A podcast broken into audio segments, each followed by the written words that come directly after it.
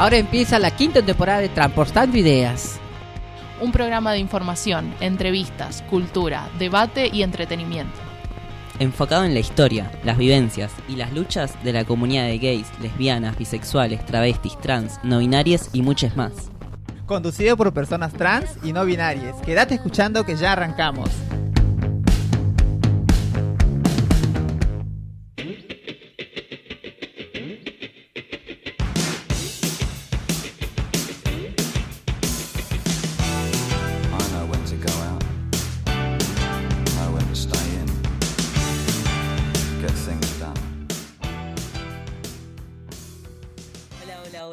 Andan todos? Estamos ya en Transportando Ideas. Eh, les habla Fran, su conductor, y estoy con mi compañera Didi. Didi, ¡Ay! Acá estoy, feliz, feliz. Feliz de estar acá con ustedes de nuevo. Ustedes saben que, que hoy casi no vengo. No, Hasta que Fran me vino a suplicar de rodillas, yo dije, ay, Fran, por favor, por favor. puta madre, sí, dije, sí, Didi, no me abandones en este día tan complicado, porque no estamos ninguno en cabina, por suerte tenemos a nuestra operadora, Claro. que es una genia, gracias Mica. Eh, Cuando dijiste eso, mi, mi, mi, mi- me llevó a mi infancia, me llevó a mi papá diciéndole, por favor, no me abandones. La puta madre. sí. Bueno, momento traumas en la apertura. Eh, Aguante los traumas. sí. Sí, bueno, Didi estaba como niñera, así que le pedí que encerrara a su hermana para estar en el programa, así que gracias a eso y a los futuros traumas de tu hermana, estamos todos acá hoy. Esto es mentira, por las dudas. Em, Claro, pero- Bueno, en este día, como dije, tan, tan complejo, ¿no? De, de estar virtual otra vez. Ay, Dios. O sea, yo sé que vos solés estar virtual, Didi, pero yo no, y me hace pensar en la pandemia un montón. Estar en un qué bonitos recuerdos. No, la verdad que no. Superalo, Fran. Eh, la pandemia. mm, bueno, voy a intentarlo. Acá eh, podemos leer que Mika nos dice flashback del 2020. Claro, totalmente. Y, pero bueno, estamos acá sosteniendo el programa ante todo. Así que bueno, esperemos que todos anden muy bien en este día que por fin se despeja. No sé, no sé dónde están ustedes escuchando esto, pero si están escuchando en vivo, esta semana llovió como cuatro días seguidos, tres días seguidos, no sé, no sé. Para mí estoy atrapado en una burbuja donde solo llueve. Así que nada, que saliera el sol. ¿Vos di? Yo, estoy, yo estaba muy bien con la lluvia. Yo tengo mis vitaminas que son justamente, como ustedes saben, yo soy una vampiresca. No, no salgo a tomar sol. O sea, yo tengo que salir a la luz del día, me llevo un paraguas así haya, no haya una sola nube. Yo me llevo el paraguas por las dudas, ¿viste? No vaya a ser que, que me queme. Em, claro, tipo Marcelín. Em, sí, no, la verdad es que ah, yo justo vine a hacer un trabajo en zona norte cuidando unos perros de mi padre en una quinta y con todo embarrado así no podía salir de la casa y los perros tenían que hacer sus necesidades, entonces se embarraban todos, así que fue todo como un caos. En la quinta no se festejó tu cumple una vez, Ay, sí, ¿te acordás? que nunca más me invitaste. Pero ahora vengo a trabajar, ah, no vengo de vacaciones, no tengo que estoy encerrado. Podrías haber venido toda esta semana, estoy acá aburrido. Y Eh, bueno, me has dicho, me tomaba el 101. ¿Qué colectivo me el deja? 101, el 176 son como tres horas de viaje. Dale No, la dirección a la gente que no, que- que por si las dudas.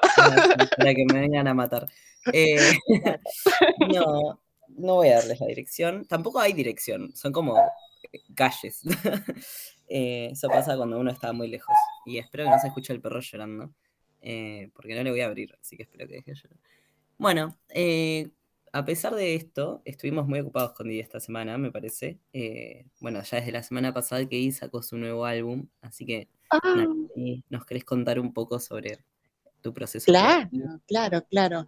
Em, bueno, mi proceso creativo, en realidad, eh, este álbum ya había, había llegado a su fin en el 2020 como arquetipos, que si no pueden buscarme en Spotify, pueden buscarme en cualquier plataforma musical que me puedan encontrar.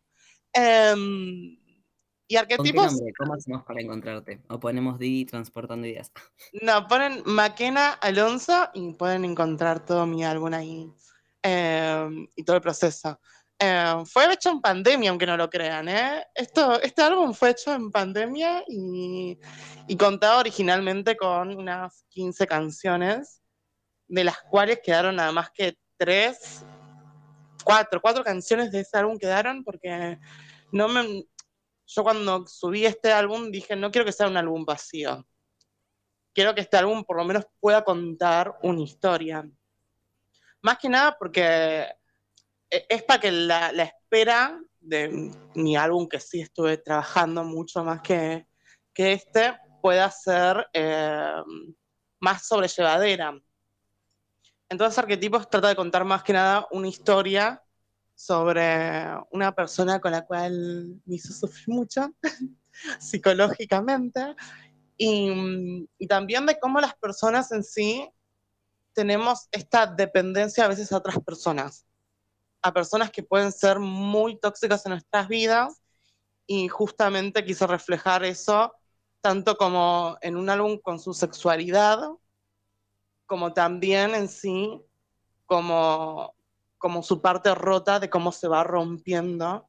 Cada pista te va enseñando cómo, cómo eh, este personaje, que en realidad no es tan inventado, pero es un poco, más que nada lo veo más como un personaje inventado, se va quebrantando con, con cada tema hasta que de a poco va surgiendo de vuelta. Bueno, re profundo. ¿Vieron? Yo soy una mujer profunda. Bueno, y ya con su dulce voz, eh, saben que nada, es un excelente cantante y de la comunidad. Así que bueno, felicitaciones, Di, porque la verdad que no es nada fácil hoy en día, bueno, componer, cantar, producir la propia música. Así que nada, Sí, felicitaciones. igual la producción lo voy a tener que admitir, eh, aparte de lo que es eh, todo lo que es la instrumental, no fue creado por mí, chiquis, eso lo tengo que avisar desde ahora. Eh, pienso después pagarles cuando, cuando esto su- surja su, su efecto, pienso obviamente pagarles a las personas que realmente merecen eh, el pago por la instrumentación. Las letras y, y mi voz sí es totalmente mío y dije, es la única forma que puedo expresar, porque esto más que nada es como una especie de terapia, de expresar eh, y de que por ahí otra persona que esté pasando por lo mismo pueda sentirse también identificada eh, con, con la circunstancia. Porque, ¿qué no nos pasó de que sentimos que en un momento hay una persona que nos está como matando? O sea, a ese punto. La otra vez estaba leyendo, porque si no saben también, tengo un micro que se llama eh, El Mundo Según Didi, acá también en Radio Viral, que leí un comentario que me pareció recontra interesante, que hablaba justamente de, de cómo superás, por ejemplo, a un narcisista. O sea, cuando un narcisista te, te quebranta el alma, te saca hasta las ganas de, de- de- de seguir adelante.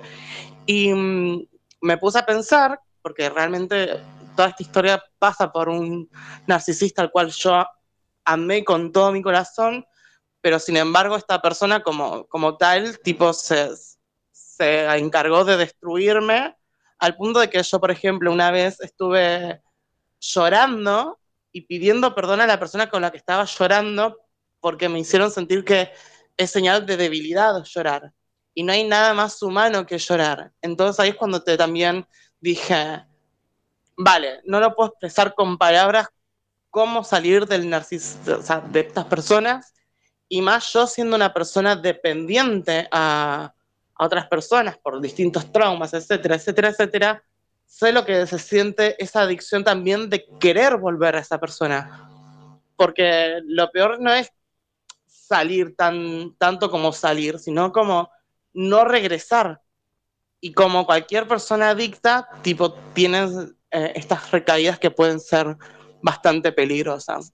A lo cual yo le deseo a esta persona que me arruinó que ojalá vaya a terapia, como yo tuve que ir y que tengan que pagar lo mismo que yo tengo que pagar.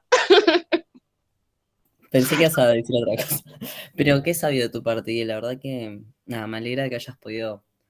O sea, siento que el disco entonces te ayudó como a cerrar esta etapa, ¿no? A, a Este no, adelante. El próximo, el que realmente es, que es la noche antes de la carta, por eso finaliza con, se acerca la noche antes de la carta, que justamente eh, habla sobre, sobre esto más a profundo y más de una mujer que se está levantando y diciendo, vos me estás declarando la guerra a mí, está bien, justamente está bien que vos me declares la guerra, pero te aseguro como mujer empoderada que soy, esto no va a salir así tan fácil.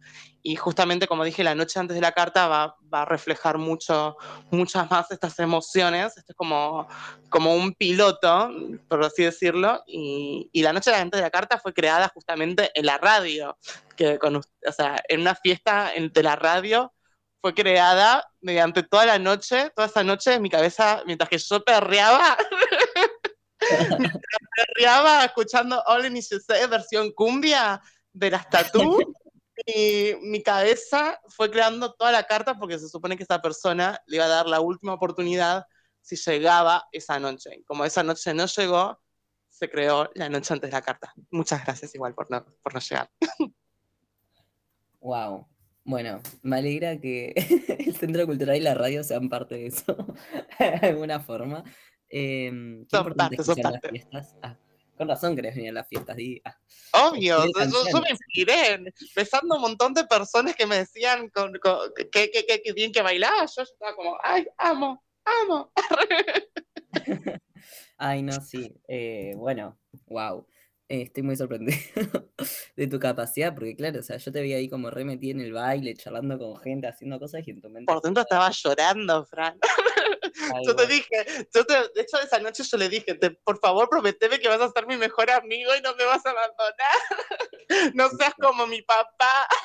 La puta madre. Bueno, y te, pre- te presenté a otra gente, y la pasaste bien. Sí, te, te despediste yo, me- yo estaba besándome con alguien que me dijo que soy una diosa. Y yo dije, sí, ah, pues por acá. Mi ego está muy herido, así que acepto. Sí, sí soy, gracias.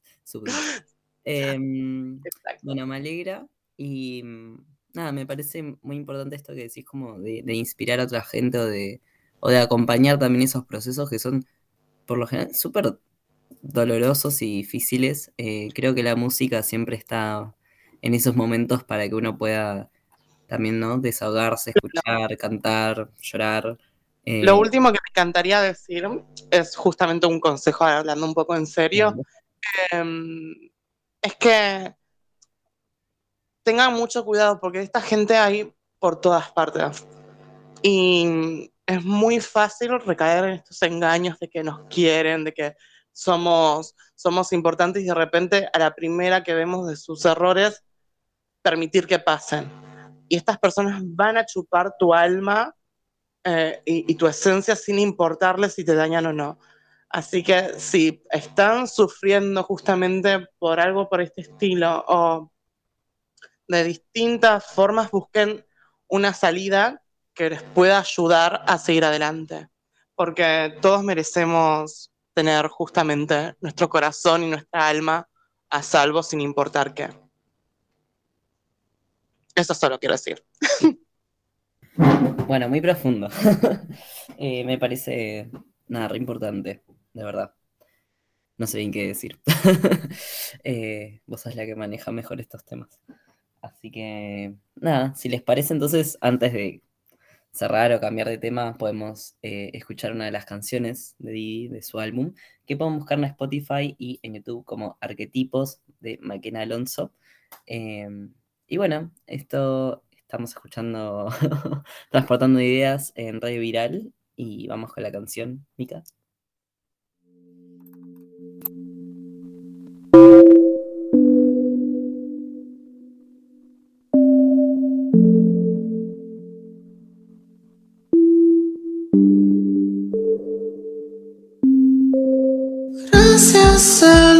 Dioses por liberarme de algo que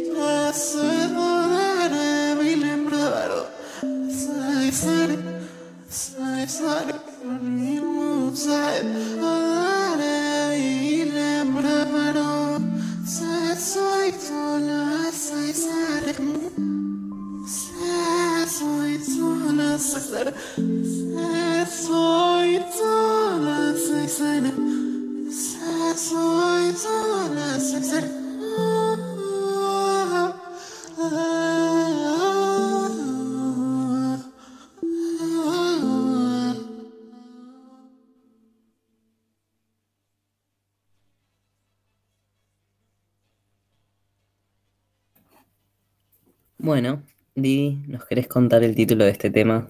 Y Este tema se llama Gracias a los dioses porque mm, siempre digo lo mismo, tipo, las cosas pasan por algo, hasta las cosas horribles pasan por algo y nos enseña a que a veces hay que liberarnos de ciertas personas. bueno, muchas gracias. Eh, yo estoy muy contento de que tengamos bastantes artistas trabajando en Transportando Ideas. Eh, que de paso digo, si nos quieren seguir en Instagram, eh, estamos como transportando-ideas y nos pueden escuchar en vivo por www.radioviralcomunitaria.com o descargándose la aplicación de Radio Viral. Yo recomiendo la app porque suele escucharse mejor y a veces pasan cosas con la página. Eh, así que nada, recomiendo la aplicación. Y si se pone algún programa, también lo pueden buscar en Spotify o en YouTube. En Spotify como Radio Viral Podcast y en YouTube como Radio Viral Comunitaria en la lista de Transportando Ideas, pero también los invitamos a escuchar todos los programas que están buenísimos, como con Todi, ella también está haciendo un micro que se llama El Mundo Según Didi, y también hay varios micros que para mí son muy interesantes y que tienen que ver con el género, como el micro de, de la ESI en movimiento, eh, que también recomiendo mucho. Así que nada, escuchen los programas. Y bueno, ya si les parece empezamos con algunas noticias que tengo un montón el día de hoy. Espero que me alcance el tiempo. Eh, la primera noticia no es algo muy positivo. Eh, estamos pidiendo... eh, a ver, ¿cómo sería? Sí, una... Un reclamo. Ay, Dios, no me estaba saliendo la palabra reclamo. Estamos reclamándole a OSDE que no está queriendo eh, cumplir la ley de identidad de género, básicamente, con una de sus afiliadas. Eh, OSDE es una prepaga de salud privada, digamos. Eh, y bueno, ya se realizó más de una asamblea por Quimel, Quimei Sol Ramos, que es una docente y activista travesti trans, que bueno, está viviendo esta difícil situación eh, con su obra social, que se niega a reconocer el derecho que le confiere la ley de identidad de género y que, ah, y que no, no puede solicitar una cirugía eh, de acuerdo a la adecuación corporal como lo permite el artículo 11 y 10 y 1 y 13 de la ley de identidad de género. Me sé todos los artículos, sí. Eh, bueno, contó, eh, organizó una asamblea el jueves pasado a las 13 horas, a las 15 horas, eh, mismo horario del programa, por lo cual no pudimos ir a acompañarla. Pero bueno, allí contó, mi prepaga me obliga a pasar por ciertas pericias endocrinológicas que pueden llegar a incluir pericias anatómicas, es decir, observar mi físico al desnudo, para comprobar si mi cuerpo manifiesta cambios físicos. para determinar si puedo permanecer afiliada. Esto es porque luego de solicitar una cirugía de adecuación corporal, me dieron de baja diciendo que yo no declaré mi verdadero estado de salud. Luego de que el juez obligó a OSDE a reafiliarme desde OSDE, piden que se compruebe que yo no me encontraba en tratamiento hormonal a la hora de afiliarme. La verdad que es terrible. eh, espero que se entienda. Esto es algo que pasa muy a menudo eh, con las prepagas y con las personas trans, que nos dicen que no declaramos nuestro estado de salud al afiliarnos, cuando ser trans no es como un estado de salud o no es eh, una complicación.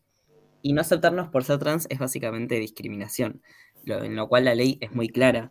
Eh, pero bueno, hay muchas prepagas que no se quieren hacer cargo de eh, la hormonización o de las cirugías que tienen que cubrir. Y la verdad que es, es, es- es ilegal y va contra nuestro, contra el acceso a las personas trans a, a un acceso a- total de la salud, que es algo que ya sabemos que pasa mucho también en hospitales públicos, como siempre eh, cuenta la China o experiencias que hemos mencionado. Pero creo que ni siquiera los hospitales públicos se atrevieron a tanto. O sea, estás pagando aparte. Una prepaga para que te traten de esa forma es como. Hay que romper todo. Sí, no, aparte, o sea, como súper patologizante, ¿no? O sea, diciendo como si nuestra identidad de género fuese una enfermedad preexistente y la tendríamos que avisar. Eh, desde eso hasta, no sé, ay Dios, me da una ira, porque no puede ser que uno, o sea, quiere vivir su vida. ¿Y saben cuánto cuesta una cirugía? ¿O cuánto cuesta eh, la hormonización? Mucho. ¿Tienen idea? realmente cuesta mucho y, y para nosotros es muy difícil acceder a la salud. Es por eso que hay tantas malas praxis eh, y a lo largo de los años vemos hoy en día con las compañeras mayores las consecuencias, ¿no? De no poder acceder a un sistema de salud de calidad y de inyectarse hormonas que no son seguras u otras cosas. O que, Como aceite de auto. De auto, no de avión. Eh, y la verdad que eso es súper peligroso y, y es algo que se puede evi- evitar, más que se tendría que evitar. Claro, concuerdo. Eh, más que nada también el hecho de que eh, un poco de respeto, ¿viste? Veo mucho esto de que eh, no sé si fue la pandemia o qué, pero la gente se volvió todavía completamente más irrespetuosa al punto de que vos decís, bueno, entonces si vos sos irrespetuoso, tipo te enojas cuando otra persona es irrespetuosa, pero sin embargo vos seguís faltando al respeto. ¿Cómo es esto? Porque mm, es como un calibre, un calibre, un, ay, un calibre de doble moral, porque es como, a ver, a centrarnos un toque.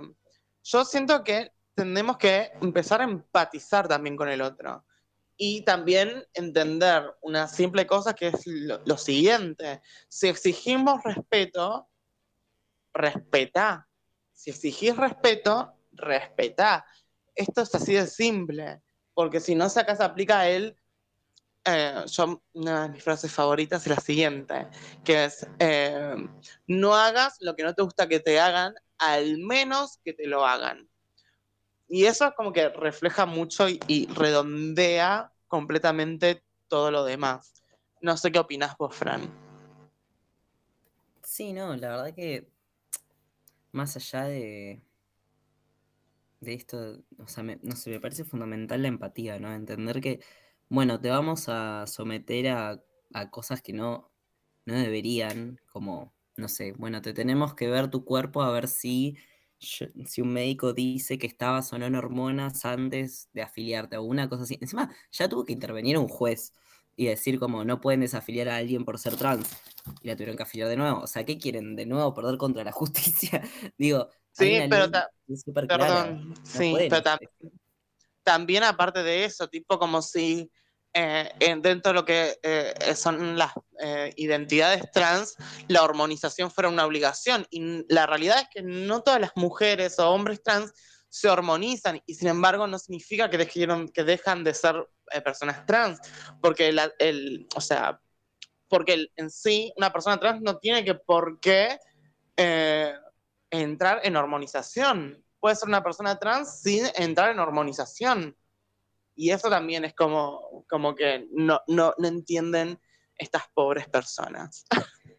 Exactamente. La verdad que da una bronca porque uno, o sea, puede decir el momento que quiera, si es que quiere empezar a hormonarse, si es que quiere operarse, puede no querer nunca. Eso no va a hacer que sea menos trans. O sea, la verdad que, nada, muy... eh, deja mucho que desear estas prepagas, eh, estos manejos. Y esperamos que despidan a toda esta gente que está causando esto y que pierdan mucha más plata por no querer cumplir nuestros derechos. La verdad es una bronca. Encima vos, de que no es que te digo, ay, sí, la prepaga Pepito, que tipo... tiene Claro. O sea, una de las prepagas más caras. Exacto, vamos y vamos a- a- a- ahí a la puerta empezamos. ¡Que los despidan! ¡Que los despidan! Sí, deberían, deberían tener un asesor en identidad de género eh, que les diga, tipo, bueno, esto no lo puedes hacer, es ilegal, y listo.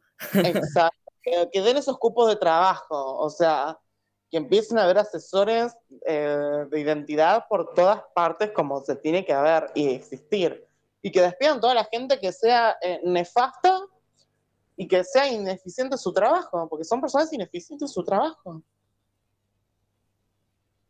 La verdad que sí, me da una bronca. No, no, estoy, estoy muy enojado. Pero bueno, vamos a seguir el caso de cerca, vamos a intentar conseguir también eh, eh, que Kimei nos pueda poder hacer una breve entrevista. Así que bueno, para tenernos más al tanto y para poder seguir informando. Así que bueno, eso por un lado, no sé Ti, qué te parece si vamos con la música o si vamos con otra noticia. Vamos con otra noticia mejor antes de ir por música. Bueno, dale, me gusta esta, Oh, esta me gusta este control. Ahora vamos a cambiar el nombre del programa. Transportando a Didi. No. Transporta a Didi.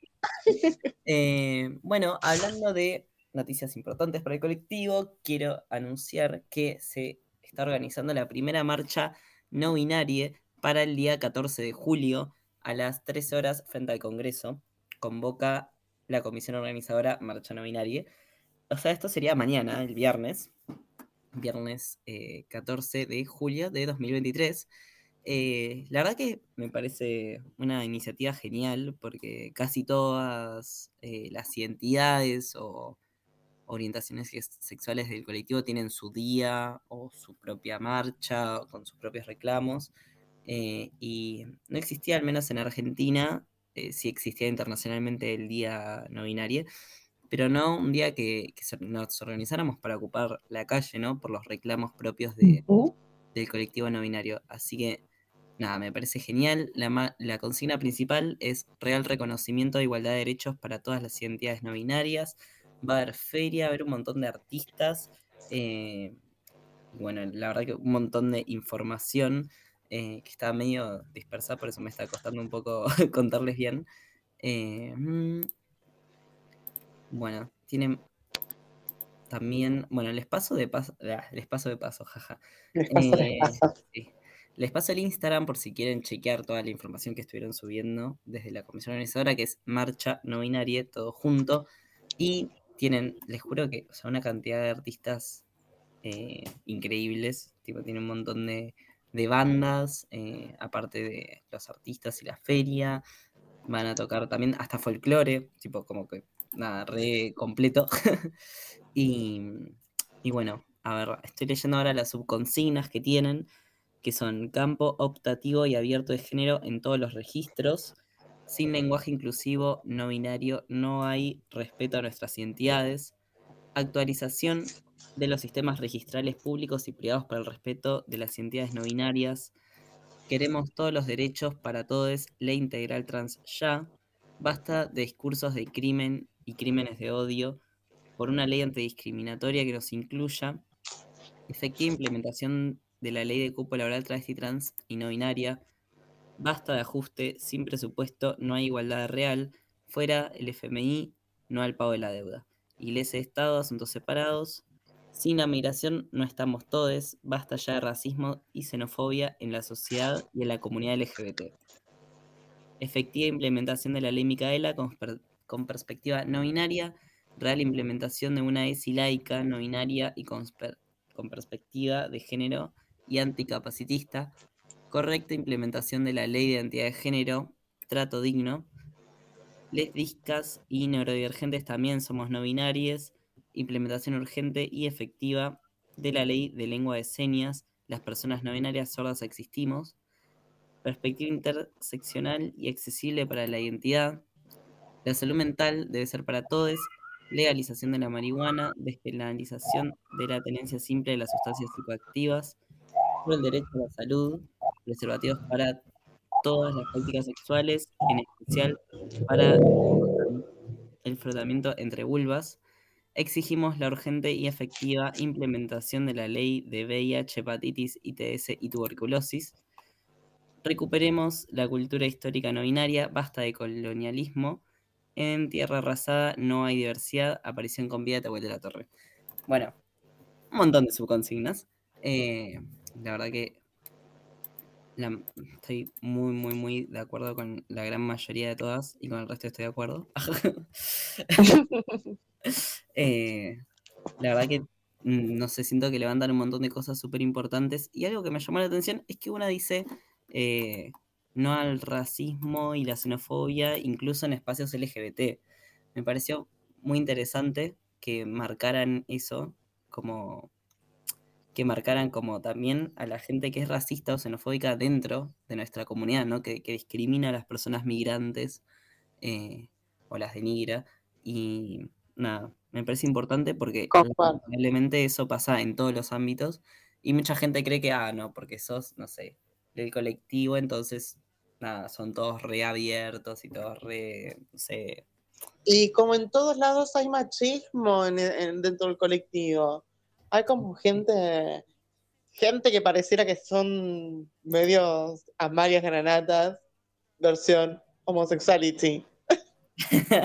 bueno, hay un montón de gente así, lamentablemente, eh, gays, Sí. Amalia Granata, que bueno, Que estamos en contra de ellos y no van a tener espacio en nuestros espacios, por las dudas. Yo tengo que decir que, por ejemplo, muchas veces, a veces mi, mi feed, cuando, cuando veo las, eh, eh, por ejemplo, videos en Instagram, muchas veces a veces me meto en comentarios cuando son publicaciones así y digo, qué sociedad malditamente jodida, qué gente malvada, qué gente peligrosa, o sea, estas personas están muy, muy tranquilos, libres por la calle después de lo que dijo, qué miedo, qué miedo y qué horror.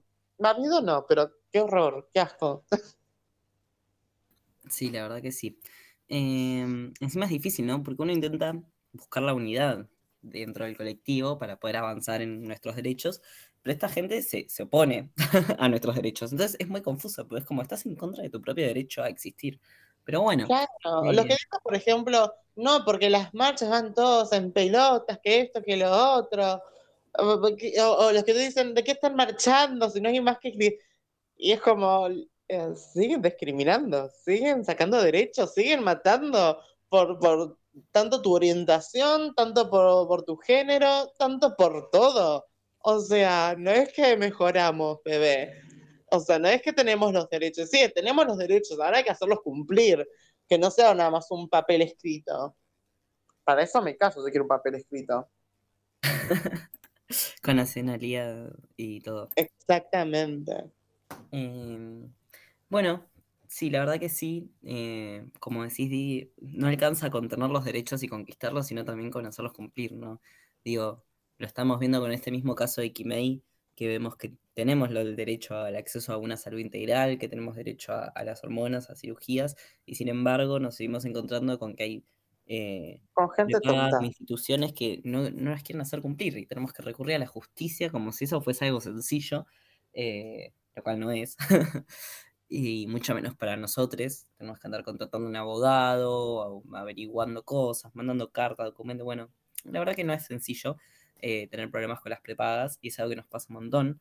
Eh, así que bueno, vamos a estar acá para seguir haciendo ruido cada vez que estas cosas sucedan, para seguir informando hasta que realmente podamos tener una sociedad igualitaria con todos nuestros Claro, derechos. hagamos una vaquita para enviar gente a una isla privada, así puede mantenerse Sí, la idea de la También. con su Dios, con sus cosas, muy tranquilos. Bueno, si te parece, ahora sí vamos con algo de música y enseguida volvemos con más noticias.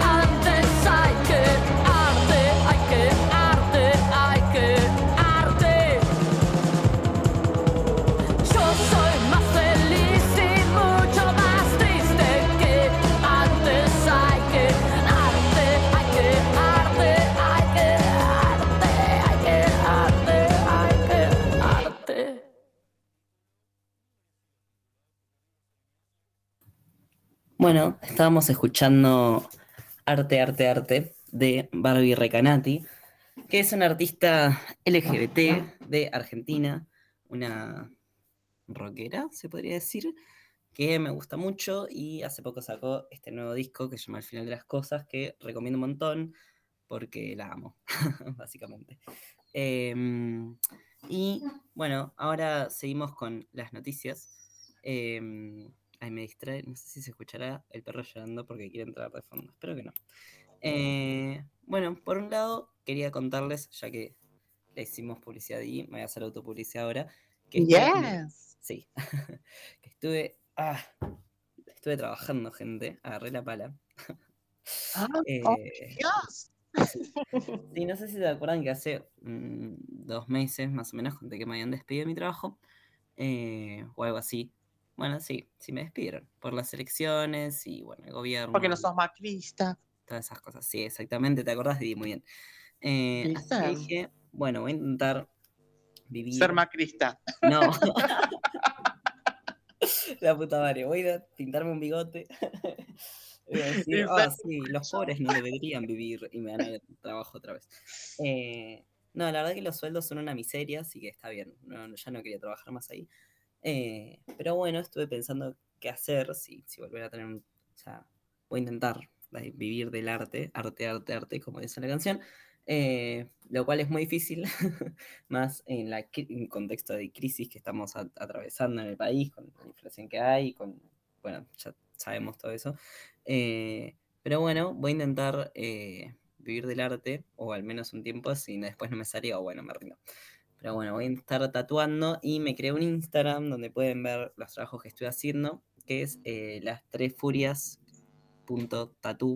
como suena, o sea, las tres con el número furias.tatu, o sea, con U. Porque no sé, no me gustaba Condoso. Así que, Porque por tú, decí la verdad. Decí que tenías ganas de cantar. Cuando, la- cuando tengas a tatuar, voy a poner eso de fondo en loop hasta que terminemos. Cuando quieras, vos me decís, cuando me vas a tatuar, voy y te digo, elegí anatómicamente qué parte de mi cuerpo. Vos haz lo que quieras. Arte, arte, arte. Dale. Te un diablito en el culo, me parece. Ay, me gusta, me gusta. Te voy a pedir 500 diablitos en el culo entonces. Porque se pierde si no. sí, no, el espacio que hay. Bueno, eh, así que nada, eso. Pueden seguirme ahí y bancar mi proyecto o no. eh, pueden recomendarme. Un tatúo muy Vayan a las redes de, de- de- de nuestro tatuador favorito y póngale ahí tatuá Didi. Si escriben eso, más de 10 personas, la tatúo gratis. No, no, me- no, no- no me lo pongas como reto porque sabes cómo te hago publicidad, ¿no? Aparece en tu página de Instagram como, como publicidad a todo el mundo. Ah, digo, hay un 10% de descuento si pones en los comentarios. si, si escuchas el disco de Maquena Alonso. Claro, y, y, si pones en los comentarios tatuá Didi. Bueno, eh, si pones tatuadí, participas de un sorteo de un tatuaje. Exacto. De paso, Está acá, ya lo dijiste, ahora, ahora es hecho. de paso les quiero avisar a la gente que nos puede mandar mensajes eh, a través de la aplicación de Radio Viral, que me había olvidado decirlo antes. Eh, eso, ahí las podemos mandar al aire, básicamente, y poder con- conversar un poco, eh, o darnos opinión, o decirme si tendría que tatuar la Di o si le tendría que tatuar otra cosa. Mándenos audios de si quieren. Nos encanta escuchar sus vocecitas. También, o también nos pueden hablar eh, al número de la radio, que es 4785-4843, o dejar un mensaje en WhatsApp al 11 3955 7735. ¿No querés decirlo más rápido? Bueno, va de nuevo despacio. Se pueden comunicar al 4785-4843. Repito, 4785-4843. O dejar un mensaje en WhatsApp al 11 39 55 77 35. Repito, 11 39 55 77 35. Bueno, las personas jóvenes como yo, o sea, lo escucho una vez rápido y anotás la mitad del número, después escuchás de nuevo el programa y ahí anotás la otra parte y después ya mandas número. Eh, Claro. Así que bueno, esperamos sus mensajitos y eh, continúo con el tema. Este fin de semana fue eh, 9 de julio, día de la independencia de la Argentina, la cual costó mucho tiempo y mucha sangre. De hecho, desde que se organizó la Revolución de Mayo en 2010, recién el 9 de julio de 2016, el Congreso de Tucumán declara la independencia de nuestro país, nuestro hermoso país, que, bueno, a partir de ese momento fue libre, ¿no? Del, de los reyes españoles, eh, pero bueno, que no por eso pudo ser libre totalmente, digamos. O sea, hoy en día podemos decir que estamos atados de otras formas a otros países, pero al menos eh, logramos obtener esta primera independencia, la cual fue súper importante para poder tomar decisiones eh, por los mismos argentinos, ¿no? Eh, y bueno, para estar cada vez más cerca de una verdadera democracia. Así Ahora que falta bueno, la segunda. sí, y espero que con esa sea suficiente. En la segunda ser todos del colectivo LGBTQ y, y, las, y todas las feministas eh, que hay. Sería Sí. maravilloso. Imagínate en los libros de historia. Fue una persona no binaria. La revolución fue liderada por Titi, ah, lo cual cambió la constitución y hizo que todos sean gays. y bisexuales y tengamos no no puedo decirlo por el horario pero después en privado lo cuento Ay, Dios, ya me lo imagino. Bueno, eh, nos invitaron de parte de la CCC, la Corriente Clasista y Combativa, a un locro especial para el 9 de julio, en Mm, qué el rico. cual se nos dio un reconocimiento a la radio por nuestro trabajo hacia la comunidad. Eh, yo salí una foto con un cartel que sostuvo al revés, no sé si lo viste, Didi. Mm, no Ah, Bueno, no no no no chequeo mucho las redes no mentira sí lo vi sí lo vi Bueno, después te lo mando, si no. Eh, así que nada, gracias por la invitación. También me hicieron una entrevista de Seguía la Corriente, que no sé si va a salir esta semana, si ya salió, pero bueno, escuchemos la aguante sí y, y nos enteraremos. Así que nada, gracias. Eh, me preguntaron también por cómo veía la situación política en este momento y la verdad que fue como, uh, no sé. O sea, no recuerdo qué dije, pero sé que no dije ni la mitad de las cosas que pensaba. Pero bueno, hablando de la política del momento, tengo para contar eh, algo sobre Jujuy, que es que siguen las movilizaciones, y no solo siguen las movilizaciones, sino que siguen algunas cosas em, también atroces, ¿no? Eh, que son las detenciones arbitrarias y las racias de parte de, de parte de- del gobierno de Gerardo Morales. Así que, mm, nada, lamentablemente la persecución en ese sentido no, no cesa, no, no dejan de reprimir a, a los jujeños. eh, y bueno, y se sigue levantando el pueblo contra la reforma, ¿no? Así que voy a contarles un poco más esta noticia, sí, la computadora me anda.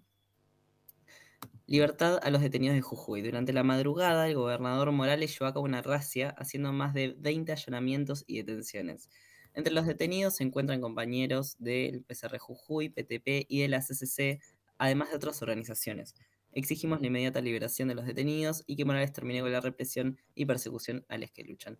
Arriba los derechos y abajo la reforma. Eh, lamentablemente también estoy viendo que entraron a la, a la facultad de Jujuy y se llevaron, o sea, sin una orden, detenidos a, a profesores y docentes. Esto es terrible, o sea, Ah, no. sí, desde la noche de los bastones largos, que fue eh, un episodio horrible en Argentina, en un momento de dictadura, en la cual entraron a, las universidades a llevarse a los docentes. em, está prohibido, es más, no sé si incluso antes de eso, pero está prohibido que entren eh, policías armados a instituciones educativas, tanto sea universidades, secundarias, primarias, jardines, todo. O sea, no pueden entrar, eh, está prohibido. Em, sin embargo, lo hicieron y se llevaron detenidos a los docentes, lo cual es súper preocupante en relación a materia de derechos humanos. Así que, nada, todas las fuerzas para la gente de Jujuy, que claramente está pasando por momentos muy, muy complejos, donde quieren también llevarse todas las riquezas, eh, llevarse sus tierras y dejar a, a las personas sin, sin derechos. Así que bueno, exigimos la libertad de estos compañeros y que cese la, la represión y que no se siga con la reforma, que es claramente algo que va a perjudicar al, al pueblo de Jujuy. Cabe resaltar que Morales es el candidato a vicepresidente de Rodríguez Larreta, el cual expresa muy bien este, esta ideología que tienen, ¿no? De que todo se soluciona reprimiendo a la gente, eh, prohibiendo la protesta y, bueno, entrando a sus casas, allanando sus cosas, entrando armados a las universidades. La verdad, un desastre y me recuerda a los momentos más oscuros de la historia argentina.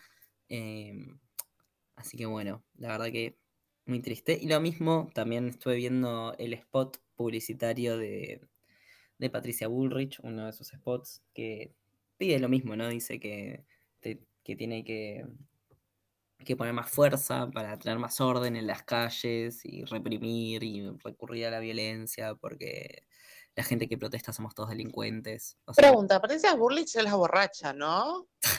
sí. ¿No tendría que ir a Alcohólicos Anónimos antes de estar hablando pelotudeces? Digo sí, yo. Porque esta claro. mujer, tipo, me- o sea, yo la vi en el spot y dije, le falta la, la copita de vino. Mínimo si, si, si llegara, y que ojalá toco madera, no sé si esto es madera o, o- o es plástico, no sé lo que sea, eh, la teta izquierda. Que si gana mínimo, que ponga feriados para, con, con chupi gratis. Mínimo. No, no, no va a ganar. No, no pensemos en eso porque me deprimo. Porque la verdad que es, o sea, fue un desastre toda su conducción desde siempre. O sea, ella está en el gobierno hace más de 20 años. Fue ministra de Seguridad cuando desaparecieron a Santiago y les, o sea, y dijo que los gendarmes no tenían nada que ver. Premio a Chocobar, que es un, un asesino eh, pibes. La verdad que es, o sea, realmente súper Es una borracha pasta, prácticamente, en resumen. Sí, y estaría bueno que, como decís, se ocupe de otras cosas. Así que, bueno, nada, la verdad, ah, viste, me enojo y es como que me trago. Que la borrachera no la deje para los jóvenes. Re elitista de repente se volvió. eh, ah, bueno, también, bueno, tengo una noticia hablando sobre este tipo de Borracha. crímenes como la doctrina Ah. Chocobar, que es que hubo justicia, si es que así le podemos decir, eh, para Lucas. No sé si recuerdan la historia de, de Lucas, que fue un, chico, un joven eh, menor de edad, si no me equivoco. Dice la acá. Bueno, un joven que la policía mató por las espaldas, que estaba volviendo de jugar al fútbol con sus amigos en un club. Eh, bueno, la noticia dice así, el racismo existe en Argentina y mata. En un fallo histórico se reconoció el crimen de odio racial con perpetua para los tres policías asesinos de Lucas González. Otros seis tienen condenas por encubrimiento y otros fueron absueltos. Su padre dijo, mi hijo descansa en paz. A Lucas lo mataron por marrón y por pobre. Quedó en evidencia en el juicio, sobre todo en la condena contra los policías que tiraron para asesinar a un grupo de pibes que volvían de entrenar, que junto a otros montaron una mentira para encubrir su ataque racista y antiderechos. Duele Exacto. duele la violencia estatal, duele el racismo, duele cada acción racista contra nuestros cuerpos, dicen desde Identidad Marrón. Porque el crimen de odio empieza mucho antes, desde que desde ese comentario racista de todos los días, desde la dirigencia política que estigmatiza a los pibes de los barrios. Esperemos que este fallo nos haga tomar conciencia como sociedad de lo peligroso que es el discurso y la doctrina Bullrich de mano dura contra los jóvenes pobres que habitan, que habilita el gatillo fácil en los barrios humildes. Claro, esto fue por exportación de cara prácticamente, para los que algunos no tampoco entienden mucho, eh, y que fue una situación bastante horrible, porque lo, lo solemos ver estas cosas en otros países y que en sí podemos ser para otros tercermundistas, pero estamos mediante lo que son derechos muy avanzados. Entonces ver esto y que es algo que es lamentablemente es bastante ocurrente que eh, sean detenidos pibes por, por exportación justamente de cara, porque no, no hay otra, otra razón del por qué. Y eso es muy, muy fuerte. Eh, no sé, Fran, si vos decís si nos, si, si nos conviene ahora ir a una pausa musical. Ah, me volví una Em, Fran. Em, sí, quería mm, agregar nada más que antes de venir con la Corte del Rey, que vamos a tener un invitado súper especial, que vamos a hablar sobre videojuegos, programación y un montón de cosas que son súper interesantes, así que no se vayan. Em, nada, que la verdad que es súper terrible y triste lo que le pasó a Lucas y que sabemos que ha pasado con un montón de pibes eh, que justamente no están haciendo nada y solo por ser, como, dijo Di, eh, marrones eh, o por el racismo mismo, eh, eso se los asesina y la mayoría de las veces no hay justicia. Así que bueno, esperemos que este sea un precedente para que em- haya justicia siempre que pase una cosa así de terrible y para que los policías no se sientan con la total impunidad de asesinar a un pibe por la espalda y que no les va a pasar nada. Yo espero que se pudran en la cárcel y eso. La verdad que, no sé, que haya justicia me, me da un poco más de tranquilidad, pero bueno, a la vez nada, nada nos devuelve una vida. Así que bueno, Exactamente. tomar conciencia de eso. Y ahora sí, Vamos a la pausa musical y enseguida volvemos ya con la corte del rey. Eh, así que bueno, eso. Gracias, Mica.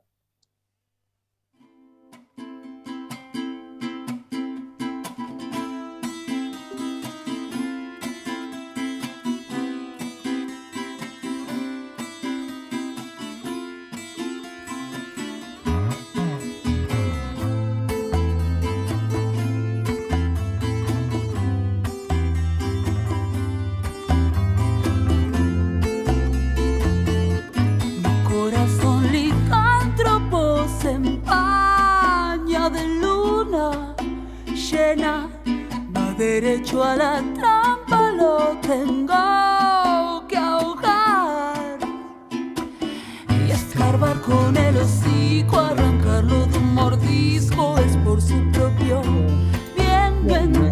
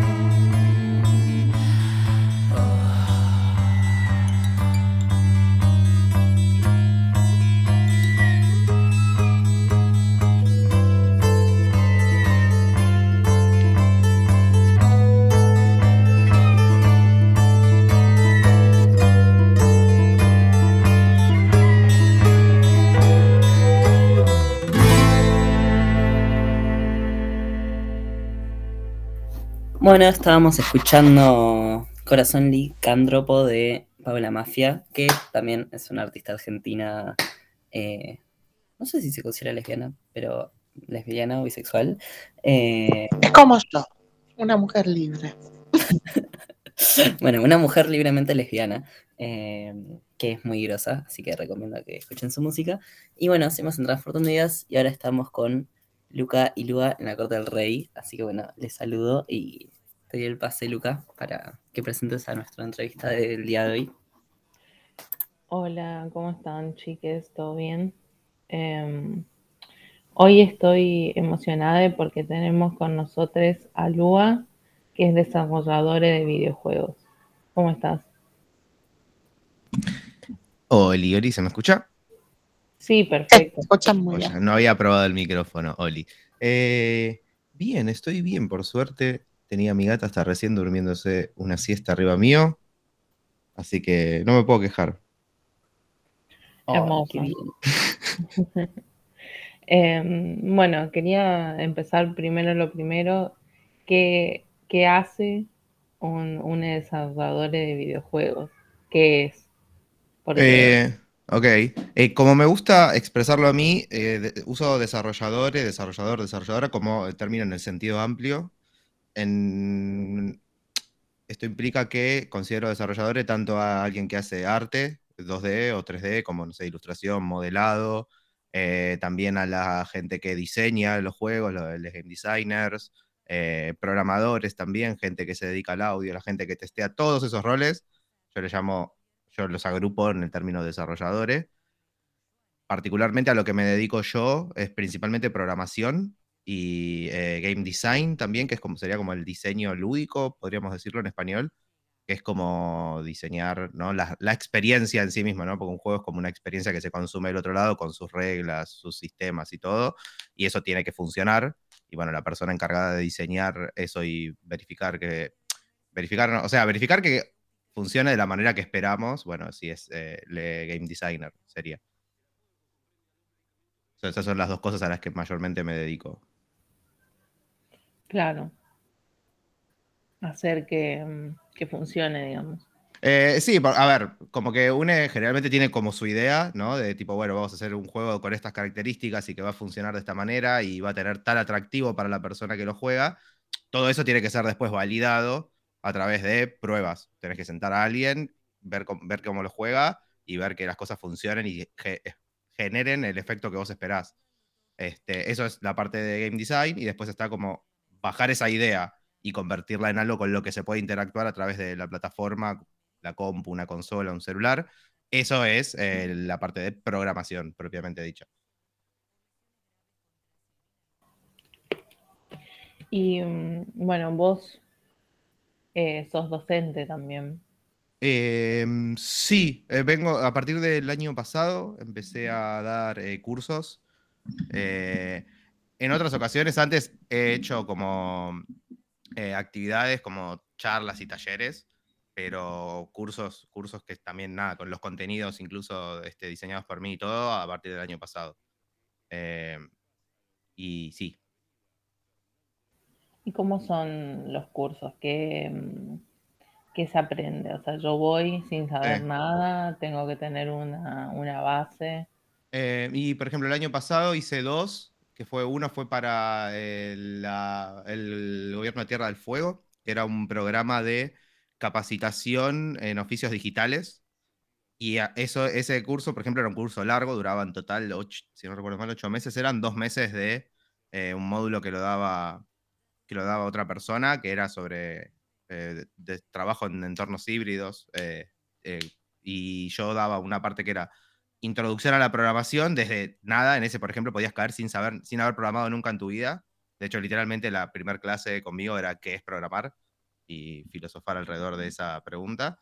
Y salías eh, sabiendo hacer cosas básicas, pero que te permitían este, em, insertarte relativamente rápido en un entorno laboral, eh, en un motor específico, que es uno de los que más se usa en el mercado, que es Unity 3D.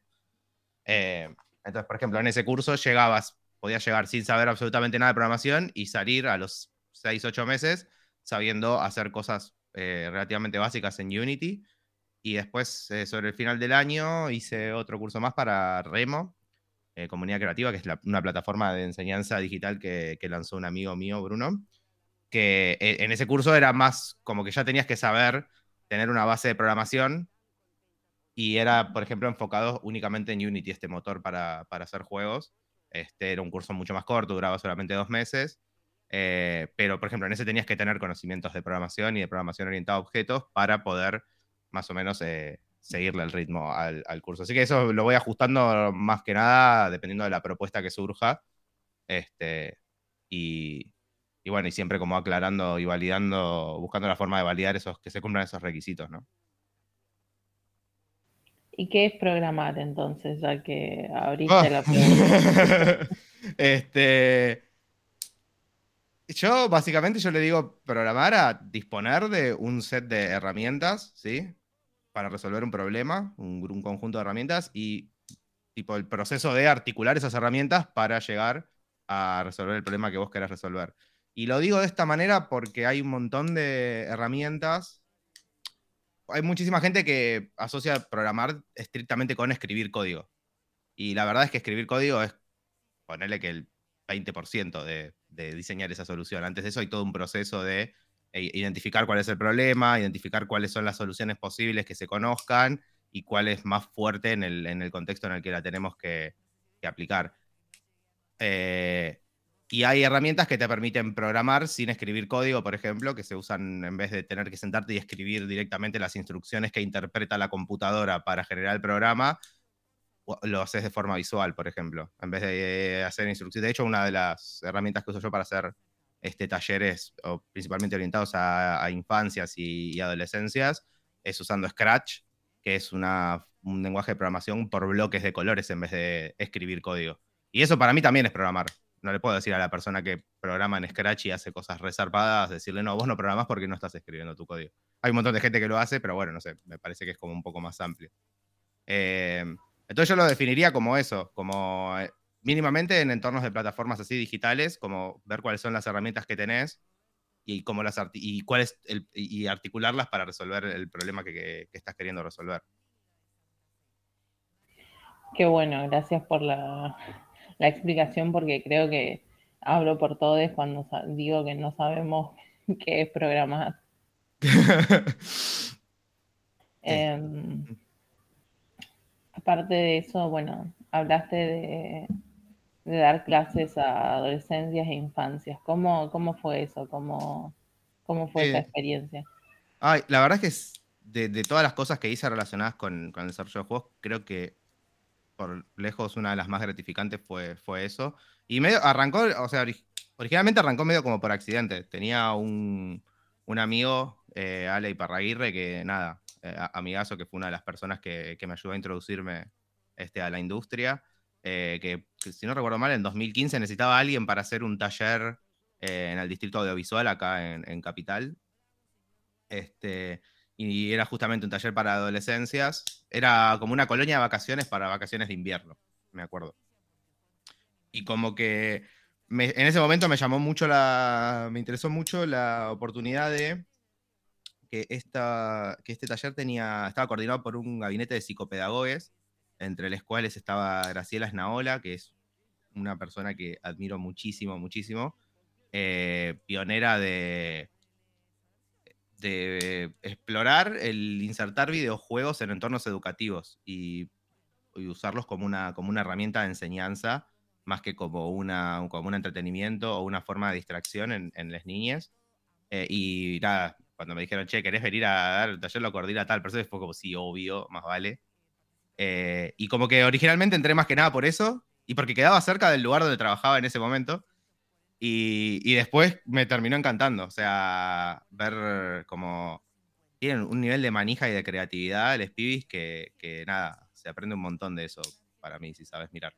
Eh, y como que me, como que entré medio como por ese lado y después de eso hice varias actividades más así relacionadas con eso. Eh, la última que se me ocurre es tipo en 2020, ponele, estuve todo enero en Río Grande haciendo las, las colonias de vacaciones tecnológicas eh, ahí en, para el municipio de Río Grande, por ejemplo. Este, y nada, siempre bocha de amor de vuelta. La, el Stevie, su creatividad y esa cosa que tienen como de que no tienen... eh, no tienen un montón de barreras que, que identifico que tenemos eh, los adultos y en ellas no, no, no las ves simplemente y van y hacen y siguen esa creatividad, me parece una cosa hermosa. Ahí nos está diciendo Fran que tenemos comentarios con preguntas que nos está haciendo la gente. Fran. Sí, ¿qué tal? ¿Cómo estás? Em, sí, de paso decirle a las personas que si tienen alguna pregunta, consulta, también nos las pueden mandar por eh, la aplicación de Radio Viral. Y bueno, nos llegaron algunas de Bonnie, que bueno, son varias, así que eh, si les parece les- las leo así, vos contesta como quieras. Eh, bueno, pidió consejos para gente que está empezando a programar para videojuegos y también eh, pregunta qué pensás del colectivo LGBT y los videojuegos en relación a que está principalmente dominado por eh, varones cis y qué juegos de Argentina te gustan. Uh, eh, bueno, pará, vamos en orden. Era primero consejos para alguien que está queriendo aprender a programar videojuegos. Sí. Ok. Eh, para eso, lo que suelo tratar de, de identificar yo antes de, de responder a ese tipo de preguntas es cuál es el interés de la otra persona. Porque, por ejemplo, no sé, yo aprendí a programar porque quería programar videojuegos. Porque yo quería hacer videojuegos y me habían dicho que la única forma de, de hacer videojuegos era sabiendo programar, tipo escribiendo código. En ese momento probablemente era verdad porque fue hace un montón, fue hace como 20 años, pero, pero hoy ya no es tan verdad. Entonces por ahí una persona se hizo con esa idea y como les decía recién, hay un montón de herramientas hoy en día que te permiten hacer cosas sin necesidad de saber escribir código. Cosas que se publican y que se venden y que venden millones de copias y que están hechas sin haber escrito una línea, sin que la gente que lo creó escriba ni una línea de código. Entonces, como que quizás arrancaría aclarando eso. Si a vos lo que te interesa más es la programación en sí misma, como tipo programar, implementar esos sistemas y reglas y todo, o si te interesa más en términos amplios, crear esa experiencia y hacerla, y hacerla materializarla. Porque son medio como caminos distintos.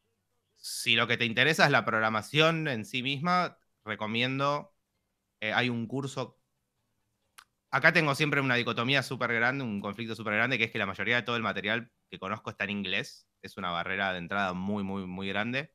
Este curso en particular de programación, la última vez que lo revisé, eh, tenía subtítulos en español, en muchos idiomas, bueno, entre ellos español.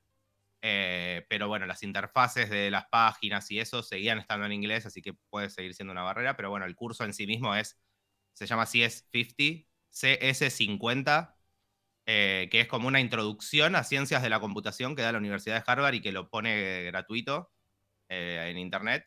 Ese hasta ahora es el mejor curso que encontré para aprender a programar en términos generales. Tiene una partecita que es sobre programación de juegos, en una época lo tenía. Y si no recuerdo mal, creo que vi hace no tanto que sacaron uno específico de programación de juegos. Yo imagino que también va a ser igual de bueno que el básico, el, ba- el base, digamos. Eh, y si no, también eh, acá hay también algunas instituciones que hacen cursos eh, relacionados, pero bueno, ahí hay que averiguar un poquito más porque mi experiencia depende mucho de, la camada de las camadas de docentes que haya. Ah, es programador, buenísimo. Entonces, eh, si ya tenés una base de, programación, yo arrancaría viendo eh, probablemente tutoriales. Recomiendo un montón Unity porque me parece una herramienta bastante con un buen balance entre flexibilidad y el tamaño de cosas que podés hacer. O sea, es una herramienta que te va a servir para empezar a, aprend- para a aprender y hacer cosas básicas y, y para y que va a poder acompañar muy bien eh, el crecimiento de tus ideas, del tamaño y complejidad de las ideas que vas desarrollando. Em, la verdad es que tutoriales en, hay, hay un, un montón. Eh, de lo, debe ser de la plata- del, motor que más tutoriales hay en internet en este momento, así que como que arrancaría probablemente por ahí. Eh, otro consejo que aclaro que siempre recomiendo un montón es como tratar de entrar en contacto con gente del medio. Que bueno, después si, si se pone en contacto conmigo y me dice de dónde es, le puedo recomendar gente. Si es de acá de Capital, por ejemplo, hoy a la noche está el meetup que organizo, así que ese también es un buen lugar para conocer gente y, y preguntar. Eh, y si no, eso, tutoriales, posta, eh, ir aprendiendo haciendo tutoriales de, YouTube para ir entendiendo cómo, cómo funciona el coso. Y ya después cuando vas queriendo ver cosas más específicas, siempre hay alguien eh, a quien preguntarle si más o menos tenés una red de contactos. Eh, después, ¿cuál era la segunda pregunta? Ya me olvidé. La segunda pregunta era, ¿qué pensás del colectivo LGBT y los videojuegos? Ya que Sí. los ambientes Ah. están principalmente Sí. pensados y dominados por, digamos. Eh, esto, un tema, no sé si también la pregunta se refiere a, tipo, desde el lado de alguien que desarrolla o desde el lado de alguien que consume. Pero bueno, en ambos casos está mayormente dominado por varones heterosis y, y están por todos lados. Eh, y mucha, no sé, yo siento que, qué sé yo, que a esta altura como que trabajé con la mitad de la gente que votó a mi ley más o menos. Porque muy así ese nivel de rancio todo. Eh, y es, es, es complicado muchas veces, es bastante, es muchas veces bastante violento. em, en el sentido de, capaz, qué sé yo, eh, mucha... O sea, desde el punto de vista del desarrollo y de cómo son los estudios y demás, mucha bocha de misoginia mal eh, y mucho... A veces como poner tipo todo lo queer y todo, y todo lo que se desvíe de, la, de, la, de lo heteronormativo como objeto de burla, este, con distintos grados de, explic- de explícito en la forma en la que se hace. Eh, y por momentos fue muy, muy difícil. Eh, he sabido, tipo, como bocha de, de historias de gente que, que que se ha comido secuencias muy, muy feas de discriminación y de, y de maltrato en la oficina. Yo mismo, eh, mismo he laburado en, en- en entornos donde, tipo, no sé, mi- la primera empresa donde laburé era, había una sola piba en un momento y era, la chabona se iba de la oficina, eh, no había llegado ni el ascensor al piso y ya estaban los jefes haciendo comentarios sobre qué ropa se había puesto y que esto y que el otro. Asco total. Y después eso creo que también se ve plasmado en el tipo de productos que, que hay mayoritariamente disponibles, ¿no? Eh, en los últimos, sobre todo 5 o 6 años, yo creo que se diversificó un montón la oferta y... Pero si te fijas, lo que más vende sigue siendo tipo el FIFA, el Call of Duty y todos juegos que son como... O mismo los juegos que más facturan, porque capaz no se venden, que son tipo los, los juegos tipo el LOL, eh, y todas esas cosas que también. Como que generan ambientes retóxicos. De hecho, hace no mucho, Women in Games, que es, otra, es una orga de acá muy, muy copada, que agrupa mujeres y disidencias dentro de la industria de juegos, hizo un, video donde agarraban tipo jugadores pro de Valorant, varones, los hacían jugar, sacaban tipo sus estadísticas de tipo de cuánto, cuántas muertes y cuántos y cuántas, y cuántas tipo gente mataban y cuántas veces se morían en el- jugando. Y después agarraron y les ponían un modulador de voz y se hacían pasar por, por mujeres y se comían un montón más de insultos todo el tiempo, constantemente, y terminaban tipo teniendo peor esta- peores estadísticas por eso. Eh, tipo, y relato mismo de ellos, que era como tipo, no, no, increíble que hablas y ya te están mandando a, a la cocina, por ejemplo. O te están diciendo que te dediques a otra cosa y que haces o te insultan directamente.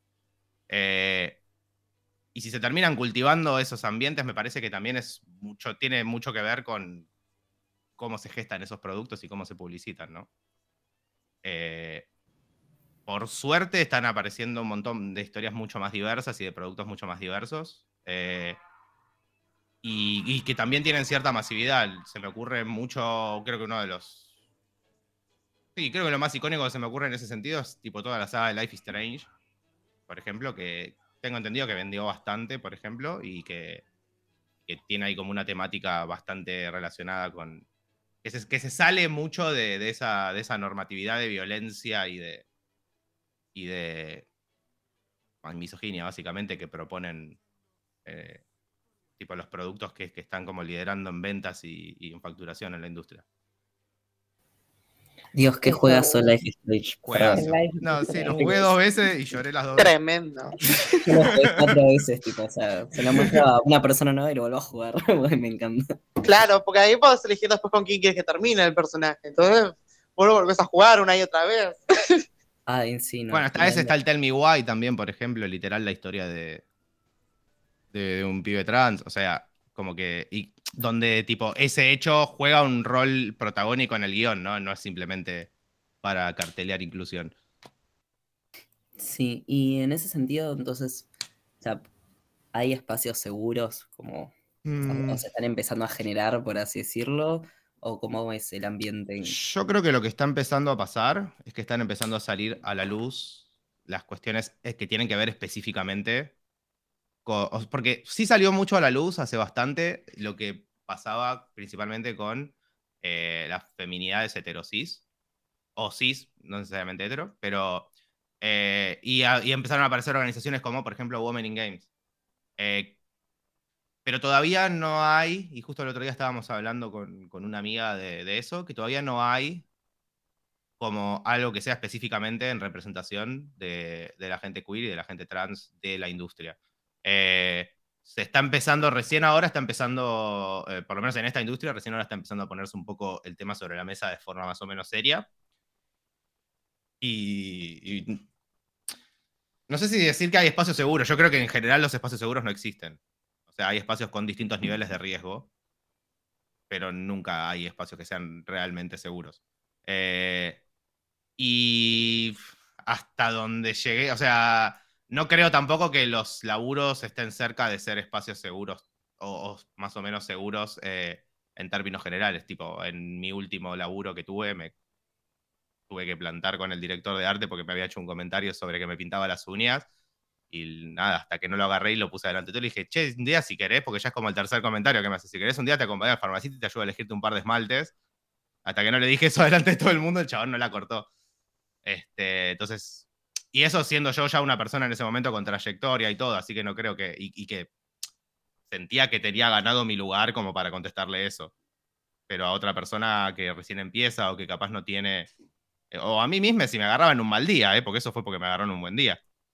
Entonces, no, no me, encantaría poder decirles otra cosa, algo más esperanzador, pero al menos en lo que yo llegué a comprobar, no creo que, que estemos ni cerca de eso. Eh, y, y de videojuegos, la otra pregunta era sobre qué videojuegos de Argentina. ¿Qué videojuegos de. Argentina? Es una. eh, es una pregunta que me pone en una posición muy incómoda porque tengo bocha de amigas que sacaron juegos de acá. Pero eh, tengo, por ejemplo, no sé, tengo una amiga que me gusta mucho lo que hace, que se llama Mer Grassini, eh, que, que me gusta mucho sobre todo lo que estuvo haciendo entre el año pasado y este año. Eh, hay- un juego para mí que, que- que- fue emblemático de acá por el momento en el que salió y por lo que representó para muchos de nosotros, que se llama Oclos, eh, que salió hace varios años ya, pero, pero que igual eh, de vuelta, me parece que fue, aparte de ser un muy buen juego y un muy buen producto con una muy buena historia en su desarrollo, eh, ah, creo que, que eso también que es una de las, es uno de mis favoritos al menos. Está, mm, em, hace poquito, este año salió otro juego que me encantó, de, eh, en el que un amigo también le hizo el arte, Storyteller. Eh, es un juego, este es un juego re loco para mí porque e- es muy, va muy en contra de todo lo que te esperás de, un juego habitualmente. Es un juego donde vos tenés que ir como armando cómics. Te van tirando una consigna y vos tenés que ir acomodando los personajes como si fuera un puzzle en las viñetas que te dan para generar esa historia. Este, me pareció un juego que, eh, hermoso. Eh, honestamente, hay, un montón, me cuesta un montón elegir en particular porque, nada, cuando un juego lo hace un amigue, eh, es como difícil, ¿no? Va, pero sé, para mí tienen como un lugarcito en mi corazón que es como tipo, bueno, van todos ahí. De una, sí, no, obvio, toma otro, desde otro lugar. eh, aparte de que, bueno, estar cerca de los procesos creativos creo que también ayuda a dimensionar a veces el, el trabajo o apreciar cosas que por ahí cuando uno solo lo juega Ah. eh, y no conoce el trasfondo es un poco más, eh, nada, más difícil por ahí conectar, Sí. eh, o desde otro lado, por así decirlo. Em, yo te quería preguntar algo, o sea, si tenés como para contarnos algo sobre la historia de los videojuegos, porque por lo que dijiste entiendo que decidiste dedicarte a esto desde muy joven y que eso fue cambiando un montón, ¿no? Como la industria, eh, la programación y ahora, nada, todo este, eh, todas estas nuevas ramas que hay para dedicarse a los videojuegos. eh, nada, si puedes contarnos cómo lo viviste o cómo fue Mm. para los que no tenemos idea, pero nos interesan mucho los juegos. Este, sí, obvio. O sea, a mí me pueden, yo les puedo dar charla un montón, ¿eh? O sea, párenme cuando me esté pasando. Em, sí, en, en particular, a mí me pasa que yo desde muy, muy pibi, mm, o sea, desde los 11 años, ya sabía que quería hacer juegos y onda, le quemaba la gorra a mi profesor de computación de la primaria a ese nivel, para decirle, che, bueno, vos acá nos haces jugar jueguitos y qué sé yo, pero yo quiero hacer un juego, ¿cómo hago? 11 años tenía. Y el chabón, nada, como que me dijo, tenés que aprender a programar para eso. Buenísimo, yo llegué ese día y le dije a, mi vieja como tipo, bueno, ya está, más, ya sé a qué secundario tengo que ir, ya sé qué secundario quiero ir, le digo, me dice, ¿a cuál? A uno donde enseñen programación. No sé cuál es, tipo, esa parte arreglate, pero yo quiero ir a uno donde enseñen programación. Y eso desde los, a los 11. Después de eso, entro a un colegio de estos, ah, fui a- al secundario donde fui, eh, y empecé a hacer tipo juegos con un programa que se llama RPG Maker. Hace tipo a los 12, 13 empecé a hacer cosas con eso y después empecé a, a estudiar programación en, en el secundario. Después de eso salí, terminé el secundario. En un momento como que dejé de hacer juegos en RPG Maker por alguna razón. Mi teoría es que el secundario me lavó el cerebro, pero bueno. Eh, y después empecé a laburar de programadores en, en IBM en ese momento y como que en un tiro me cayó la ficha de que había aprendido a programar para hacer juegos y ya sabía programar y no estaba haciendo juegos. Y dije, ¿por qué? Y me empecé a usar la impresora de IBM para imprimirme libros de, de programación de juegos. Y después de eso empecé a ir a un evento que coorganizaba este, este amigo que les digo, Ale Iparraguirre, con, con Guille Aberbuch en ese momento y otro montón de colaboradores, eh, que, era, que es la Game Workshop. Y yendo ahí, me hicieron anotarme, dos, dos amigas que, que, que conocí ahí, me hicieron anotarme en otro evento que es la Global Game Jam, que una Game Jam es, bueno, aclaro, la Game Workshop era como un programa de mentorías eh, para, para ayudar gente a desarrollar su primer juego. Y la Global Game Jam es un evento, es como una Game, vamos a, desde la base base, una Game Jam es básicamente el formato básico es, es, una, es un tipo de evento donde te dan una temática un viernes a la tarde generalmente y tenés hasta el domingo a la noche para hacer un videojuego con esa temática. Eh, y la Global Game Jam es una Game Jam que se hace todos los años a final de enero en todo el mundo. Cuestión que en 2013 voy a una de esas y conozco al chabón este que me termina contratando para mi primer laburo en videojuegos. Eh, y bueno, no sé, como que desde entonces, y ahí arrancamos haciendo, arranqué haciendo tipo juegos mobile principalmente. En ese momento estaba, esta, tenía mucha presencia BlackBerry acá y hacíamos, en esa, en esa empresa tenían como un, un trato ahí con BlackBerry y sacaban un montón de juegos para, para plataformas de BlackBerry. Eh, y después de eso yo fui, fui pasando por, por, distintos, por distintos tipos de, de laburos. Pues estuve, después de eso me fui a hacer juegos de realidad virtual para celulares en otra empresa. Después de eso me fui a Six Bowel, que fue una empresa de acá que, que, tuvo un par de años y quebró. Después de eso estuve en Globant haciendo juegos para, para EA. Después de eso estuve en el lugar este que les comentaba, que era.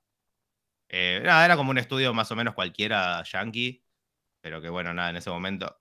ah, no, miento. Antes de eso estuve en Coto, dos años haciendo juegos de realidad virtual también. Y después sí, el laburo este que les comentaba. Y en ese proceso, además de que yo también fui cambiando un montón, fui viendo también cómo cambiaba la industria y cómo cambiaba sobre todo eh, la composición de las empresas que había acá y cómo iban migrando, cómo iban siendo esas fluctuaciones en, no sé, la cantidad de gente que tenía el, estudio de tamaño promedio acá en el país y cómo iban cambiando también las, las tecnologías que, para las que se desarrollaba. Fue, fue muy interesante. Y después estuvo como todo muerto durante bastantes años hasta, va, muerto no, como yo lo sentía como medio estancado, hasta hace muy, muy poco. Yo el año pasado fui a la, fuimos a, a una EVA con unos amigos. La EVA es exposición de videojuegos de Argentina, se hace todos los años. eh, acá, la, la principal se hace acá en Capital. Eh, el, la del año pasado fue en el, en el CCK, porque era la EVA, por la EVA número 20, hacía 20 años que se venía haciendo. Y la verdad es que siento que hubo una, como una inyección de gente joven en la, en la industria que, que me la subió un montón, la verdad. Porque, como les decía, esto que venía todo como medio estancado, así que ahora estoy como viendo, viendo a ver cómo, cómo me puedo ir eh, incorporando y articulando con toda esta nueva energía que apareció, que me parece una cosa súper positiva. Principalmente porque también siento que le puso, que hay muchas, dentro de toda esta nueva gente que apareció, siento que hay muchísimas más identidades queer que, que las que venía viendo yo y eso también me parece que... Como que soy una persona que cree que todo el crecimiento realmente bueno y, y posible está en, en la diversidad y justamente como esto que les decía antes, ¿no? Que hasta que no empecemos a generar otro tipo de productos, tampoco vamos a lograr terminar de cambiar los hábitos de consumo de la, de la gente que consume videojuegos. Entonces me parece que, está bueno que empiecen a aparecer dentro de la industria que desarrolla los videojuegos, eh, que los crea, que empiecen a aparecer, digamos, distintos tipos de identidades, poniéndose la 10 y- ¿no? y, y- y haciendo sus propias cosas, no solamente como laburando para, para otra gente. No sé si eso responde a, a tu pregunta, Francisco, o si querés preguntar algo más específico. Eh, no, sí. Gracias. De nada. Yo te quería preguntar porque, bueno, mencionaste eh, la Game Dev Meetup Sí. Que estás organizando. Te quería preguntar sobre eso. Ok, eh, el, el Meetup es un, un evento exclusivamente social eh, que empecé a hacer hace un- ya bastante, hace como seis años por lo menos ya. Eh, que es básicamente, como les digo, es un encuentro que de base social es juntarse a tomar algo en algún bar. Y que justamente la idea es, yo les contaba, por ejemplo, eventos como la EVA o la, o la Global Game Jam o cualquier Game Jam en general, siento que muchas veces para algunas personas pueden ser como muy, un montón. Como la EVA es un evento enorme que dura dos días, tres, eh, en un lugar gigante, lleno de gente por todos lados, estar a las corridas para llegar a charlas y qué sé yo, muchas veces es como intimidante. Y a veces tampoco te permite terminar de, de hacer sociales, a pesar de que después hay afters y fiestas y qué sé yo. Como que. Entonces se, me ocurrió en su momento hacer como un evento así, que sea simplemente juntarse y ranchear en algún bar.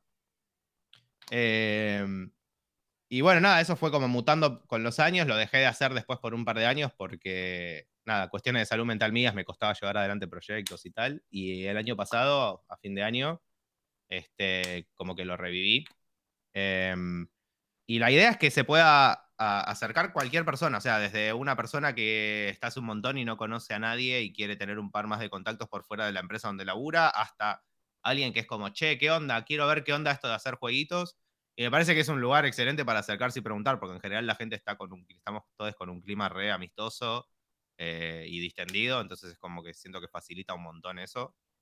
Eh, y bueno, hoy, por ejemplo, hay eh, un, meetup a las 8 en Club Lucero, que estoy yendo a buscar la dirección para no decirla mal. Era, ahí está, Nicaragua, casi digo Honduras, menos mal que me fui a fijar. Nicaragua, 6048. Eh, y, y si no, está la cuenta de Instagram del Meetup, que es eh, arroba ba.gamedev.meetup. Eh, y como que básicamente, o sea, siento que es eso, más que nada. Es un encuentro principalmente social. A veces hacemos charlas, cada tanto pinta y alguien tiene alguna charla interesante para dar y, y le buscamos un lugar y la hacemos. Eh, pero en general es más que nada una cosa como social de compartir y conocer gente. La idea es que lo podamos ir usando si pinta para ir mostrando nuestros proyectos y ver cómo avanzamos, pero como que se va moldeando muy de acuerdo a las necesidades de la gente que participa. Entonces, si estamos, si nos juntamos tres meses seguidos en un bar y después alguien dice, che, estaría bueno meter una charlita, y bueno, abrimos una llamada para que alguien proponga charlas y elegimos alguna de ahí y la damos, por ejemplo. Me encanta, me parece, me parece muy lindo el, la idea de generar un espacio distendido y más amigable en este sentido de que puede resultar abrumador eh, todo eh, muy eh, ¿cómo es? muy respetuoso de la, de la gente con neurodiversidad también, que por ahí ir a un evento tan grande les resulta muy difícil. Sí.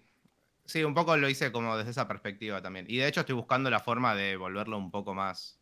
Porque incluso a veces hasta a mí me, me satura como sensorialmente eh, toda la situación de estar en un bar, incluso.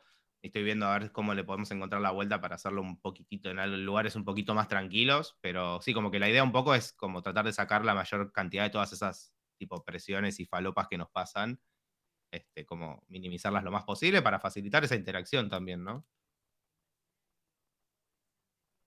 Qué lindo, me encanta. Eh, no sé si Fran eh, tiene alguna pregunta. Eh, yo tengo una pregunta más, perdón, me gustan. Sí, me gustan mucho los juegos y nada, mi novia es programador y estamos pensando en hacer uno. Así que como que, ah, si estuviera en Cava iría al meetup, pero bueno, la próxima iré. El mes Y que viene hay otro. genial, voy a seguir ahora la cuenta. Eh, no, te quiero preguntar, ¿cuáles son los juegos que más te interesa desarrollar? O sea, ¿qué tipo de juegos? Ah, Porque, eh, trabajaste en un montón de cosas, eh, pero bueno, supongo que dentro de eso también tenés como, no sé, el área donde decís, esto es lo que me gusta hacer. Este, sí, o sea, en general me pasan, o sea, creo que la mayor cantidad de las cosas que me interesa o me interesaría desarrollar las puedo agrupar en dos cosas, que son juegos que jugaría yo. Juegos como los juegos que a mí me inspiraron a querer hacer juegos, como tipo el Super Mario 3, em, sobre todo. Hay uno que me encanta que es Super Meat Boy. Eh, es otro juego que, que me, que me encantó también en su momento. Eh, juegos como esos es como que siempre me, me gustaría. Y después me doy cuenta de que tengo también como una cosa con los juegos que se juegan multiplayer local. Tipo dos, tres o más personas en un, en un sillón jugando, jugando tipo con, con un joystick cada uno mucho de lo que fui haciendo eh, en- tipo por cuenta propia, por- porque además de laburar y eso, como que siempre fui desarrollando cositas por, por cuenta propia. Como eso, y después, eh, evidentemente también tengo una cosa con los juegos que tratan cuestiones de salud mental, porque varios de mis proyectos personales también tienen que ver con eso. Este, yo soy una persona que tengo eh, diagnosticado depresión y trastorno de ansiedad generalizada, y mucha de mi realidad se vio como moldeada por toda esa situación. Y eh, con el tiempo también fui, fui como generando formas de expresar ese tipo de cosas a través de, lo- de los videojuegos, usando el juego, la experiencia, esa como un canal de comunicación, que es, creo que es como el superpoder de los videojuegos, creo que comparado con el resto de los medios audiovisuales es ese, el de poder literal ponerte tan en la piel de- del protagonista como en ningún otro medio. Eh, porque nada, estás vos ejecutando las acciones que suceden, ¿no? Y sufriendo bastante directamente las consecuencias. Eh, y como que me. Como que creo que esas son como las tres cosas que, que capaz puedo catalogar como lo que me gusta desarrollar. De una, gracias. De nada. Eh, ya está, no tengo más preguntas. Aguante los juegos multiplayer locales. Los. Aguante. Didi. Ay, Alice, ¿cómo estás? Espero que estés muy bien y te mando muchísimo amor y muchísimos besos. Ay, Yo que- igualmente. Yo quería preguntarte, ya que escuchamos, por ejemplo, los juegos que amas, ¿cuáles son los juegos que odias o que directamente no te gustan y por qué? Em, y en general. mm, las cosas mainstream y muy grandes, yo creo que hay como dos grandes vertientes dentro del, de- del desarrollo. Una. Hay gente que las agrupa mal como tipo como en juegos orientales y juegos occidentales. No sé si esto es tan preciso, pero sí, por ejemplo, hay por ejemplo una clara diferencia entre el tipo de desarrollos que hace Nintendo y el tipo de desarrollos que hace EA o Ubisoft por ejemplo. Como que, qué sé yo, eh, eh, Ubisoft, EA todo ese tipo de empresas, mayormente sus principales productos están apuntados a todo lo que sea hiperrealismo y deportes o violencia, más que nada. Eh, creo que hay, si te y si te fijas, por ejemplo, lo- el tipo de juegos que, que hace Nintendo eh, son en general experiencias que apuntan a ser divertidas primero y, disfrutables de jugar. Y después entran eh, en juego cuestiones como cómo se ve o qué tan violento es. Y si bien Nintendo también tiene cosas que, que manejan un nivel de violencia bastante.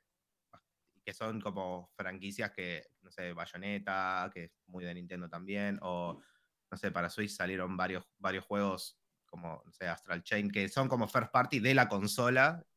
Eh, bueno, no están tan, o sea, siempre los gráficos como estilizados buscando un estilo de arte y no tanto buscando el realismo. Y en general yo encuentro que ese tipo de experiencias están diseñadas de una forma como menos, como más interesante para mí. O sea, me interesa mucho cuando se le pone eh, detalle a, los, a los loops de las interacciones del juego, cómo son esos circuitos a través de los cuales vos interactúas con, con el mundo que te propone el juego. Y en ese sentido siento que, ese tipo de experiencias me, me, atraen más. No me gustan para nada, me gustan muy, muy, muy pocos tipos juegos de deportes y eso.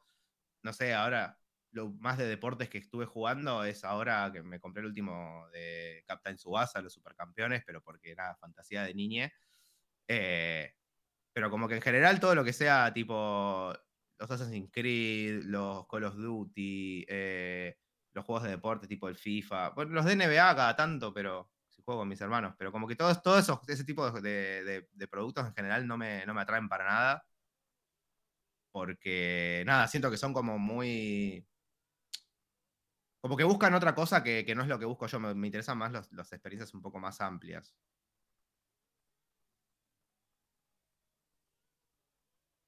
Genial. Em, otra pregunta que tengo. Ah, ahora empezaba ella con las preguntas, no paraba. Em, es básicamente, ¿cuáles son em, los proyectos que tenés, por ejemplo, a futuro? Si tenés, por ejemplo, un proyecto que, que decís, esto es complicado, pero lo voy, lo voy a terminar haciendo.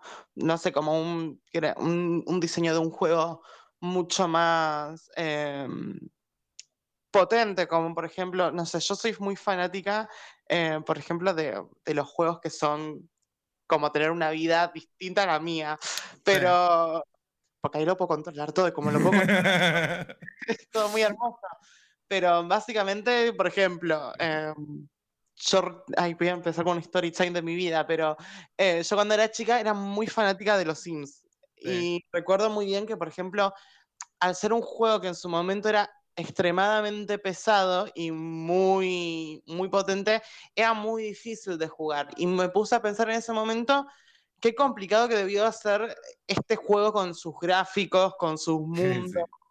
Y mi pregunta es si tenés, por ejemplo, alguna idea similar a, no a los Sims, pero tipo similar a lo que sería, por ejemplo, un proyecto así como un mundo abierto o un Mm. juego tipo que tenga esa, esa característica. Mm, tengo una idea que tengo hace mil años, pero que de vuelta tipo el tamaño de eso se me, se me iría de las manos. Pero hace.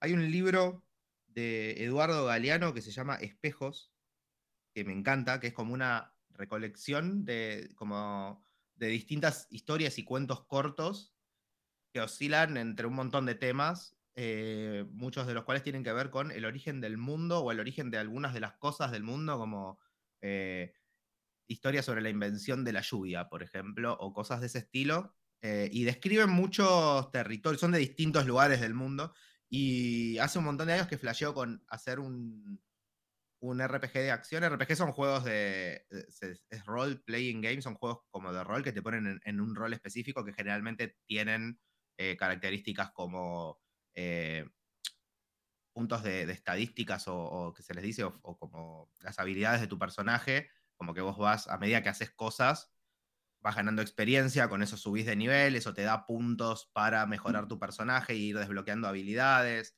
y demás. Bueno, es un estilo de un juego de ese estilo ambientado en un mundo creado exclusivamente con historias sacadas de ese libro de Galeano, por ejemplo. Es una de mis como el día, si algún día, si yo llego a hacer eso antes de, de morirme, sepan que me voy a morir realizada.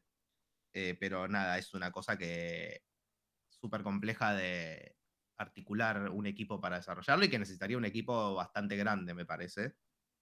Eh, pero bueno, nada, ese es como uno de mis proyectos de ensueño, digamos.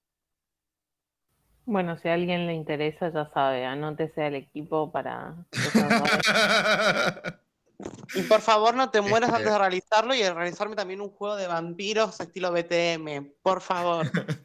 Este, y después, no sé, como proyecto a futuro, sí tengo, ahora estoy con, con bueno, con esta chica que les decía, con Mer, eh, Mer Grassini y con Bruno, Bruno Martínez, otro amigo.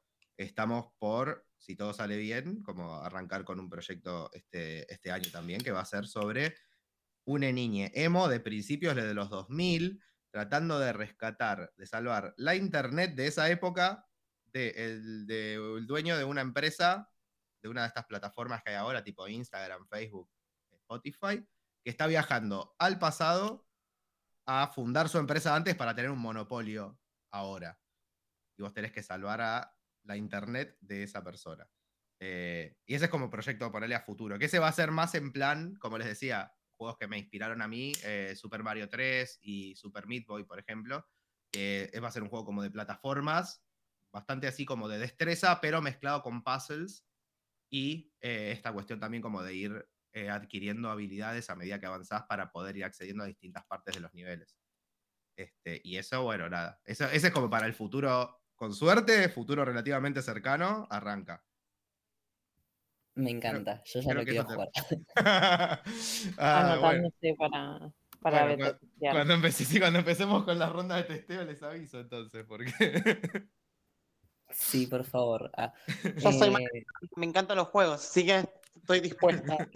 Sí, no, yo me acuerdo cuando era chico que mi mamá nos decía como, Dios, ojalá esto fuera un trabajo. Y yo estaba tipo, es un trabajo probar juegos, mamá. Así que nada, podría cubrir- cumplir un sueño. Ah.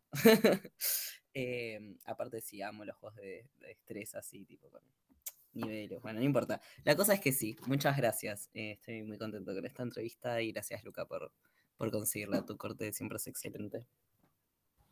Muchas gracias, Fran. Eh, y como les digo a todos los que vienen siempre a la radio, las puertas de la radio siempre están abiertas para cuando salga este juego eh, y digas tipo, chiques, tengo que contarles del juego, empezó el beta testeo, anótense acá.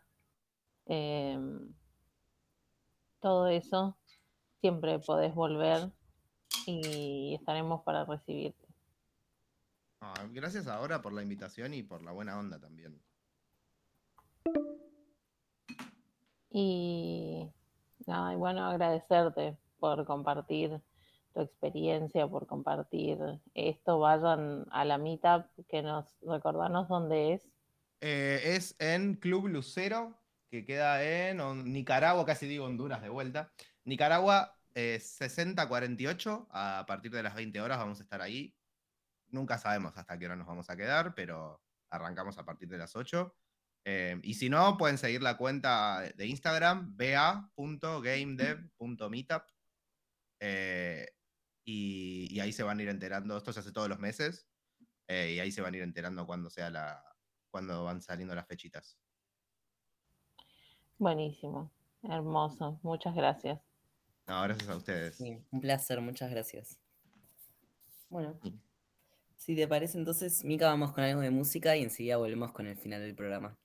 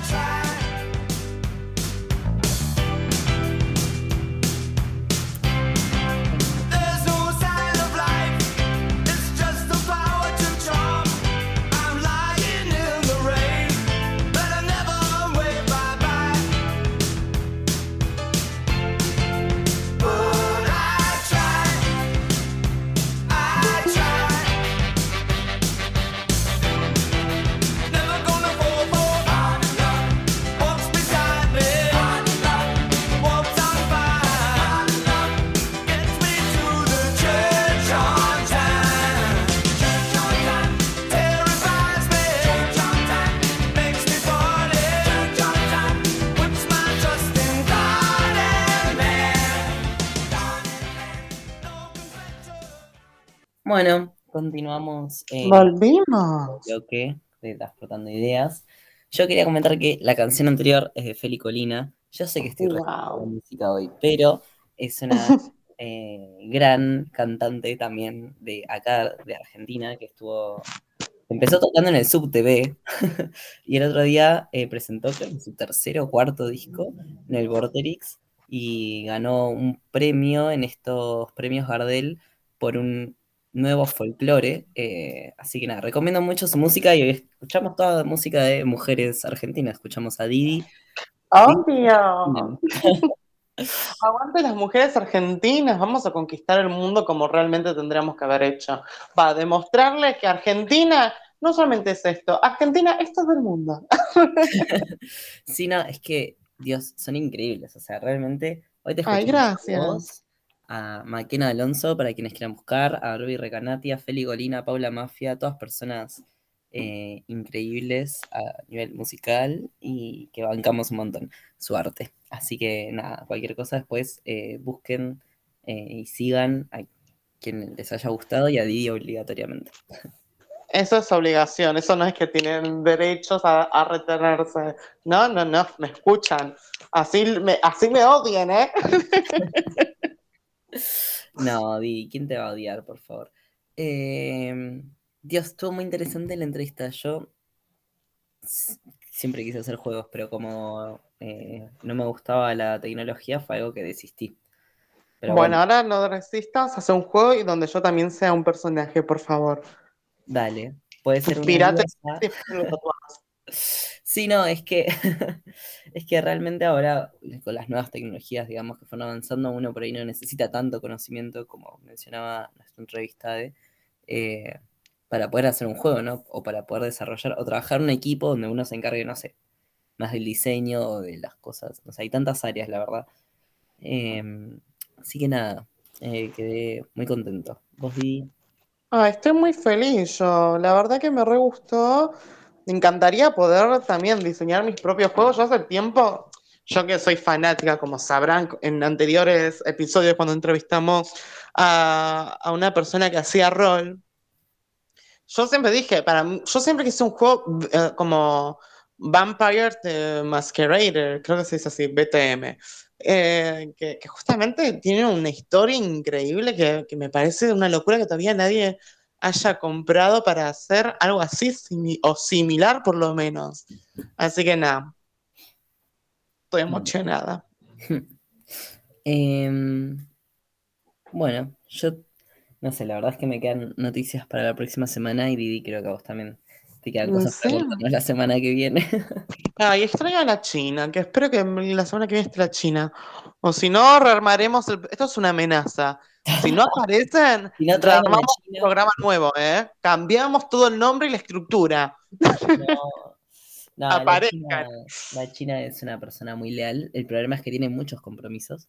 Eh, Mm, o sea, es una persona extraño. de más de 65 años, que es un amor, está cursando ahora para terminar el bachillerato, que tiene varias complicaciones de salud porque suele ir a hospitales, también eh, trabaja como promotora en prevención de violencia de género. Es una mujer trabajadora, la China. Y la verdad que sí, o sea, no deja de trabajar. Pero la que- y quiero que vuelva. yo digo que, o sea, todo el tiempo le digo que tiene que bajar un cambio porque está grande y porque tiene problemas de salud, no puede estar en todos lados. eh, pero bueno, eh, así que para mí está bien que no esté en la radio, por más que le extrañemos un día, porque sé que va a volver con todas las energías y con noticias para contarnos la semana que viene y para halagarte tu dulce voz de la radio que siempre dice. Obvio, porque hoy no lo hiciste vos, Fran. Y yo Ah. detesto cuando no me alaban mi dulce voz. Bueno, discúlpame por no haberte lavado antes. Que Tenés te una disculpe tu tío. Ah, bueno, está bien. Haceme Em, un, un dibujo o, o- haceme un- una programación con un personaje mío. Si no, no te perdono. Bueno, eh, todos quieren que trabajen gratis, loco. Esa No, yo no dije. Bueno, los demás no sé. Los demás no me importa. Estoy hablando de mí. Ok. Didi quiere que trabaje gratis. Está. Para mí, no para los demás. Para mí nada más. No, no pido mucho. El día en que me vuelva millonario, que no va a pasar, por las dudas. Eh, el día que me vuelva millonario, ahí eh, hago lo que quieras, porque voy a estar al pedo. Ah, y entonces que preocuparme por comer. Bueno, ¿qué, qué crees que haga? Tengo que vivir. Que me ames incondicionalmente, Fran. ¡Ay, tu lindura! Ay, Dios, sos Trixie. Se llamaba Trixie. Bueno. Creo eh, que sí. Para los incultos estamos haciendo referencia a Los Padrinos Mágicos, gran serie animada de Nickelodeon, ¿no? ¡Lindura! Eh, sí, Lindura. Bueno, eh, ¿qué te parece Lindura si vamos cerrando el programa de hoy? Claro, y recuerden que mañana va a estar mi bello micro. Sí, contanos la hora. Eh, va- voy a hablar hoy en mi hermoso campo de lavanda sobre exes y personas que queremos que vuelvan. ¿Cómo combinaré eso? Bueno, vayan a escucharlo para ver si, si combinan o no combina. Bueno, súper interesante, ahí voy a estar, así que, bueno, te escucharemos por Radio Viral Comunitaria, esta hermosa Perfecto. radio, que bueno, muchas gracias por eh, acogernos y Ay, darnos voz a las personas trans y no binarias, eh, que tenemos un montón de cosas para A toda la comunidad LGBTQ más, eso es hermoso que nos, que nos acojan de esa forma bellísima. Y bueno, Di, no sé si quieres mandar algún saludito especial. Ay, sí, a todos los oyentes que tengo en Spotify que los amo, o sea, que, que me hacen muy feliz. Estoy nerviosa, pero feliz. Estoy muy feliz por eso. Y bueno, a mi equipo de Matando Tabú, que muchas veces nos escucha, que nos mandan muchísimo amor y, y es muy, muy cookie. Oh. Bueno, yo le mando un saludo a Mika, que está ahí siempre eh, en la operación, en el compromiso, en la radio físicamente, así que gracias Mika por estar ahí. Eh, un abrazo a Lili, a todas las personas que trabajan para que la radio siga creciendo. Y bueno, a toda la gente hermosa que nos escucha, a Bonnie que nos mandó mensajes, a, a Luca y a Lua que estuvieron excelentes en la entrevista de hoy. Y un abrazo también para mi bro, mi hermano Juan, que le voy a pasar este programa para que lo escuche porque él es Lo amamos. de videojuegos. Así que si te queremos, Juan, esperamos verte pronto desde toda la radio, lo digo. También escucha mi música, Juan. Bueno. Hazle vale, Juan. Entonces, yendo a escuchar a Michael Alonso. Bueno, esto fue Transportando Ideas, gente. Muchísimas gracias. Nos vemos la próxima semana, los jueves a las 3 de la tarde. Chau. Ahora empieza la música. Ta, ta, ta.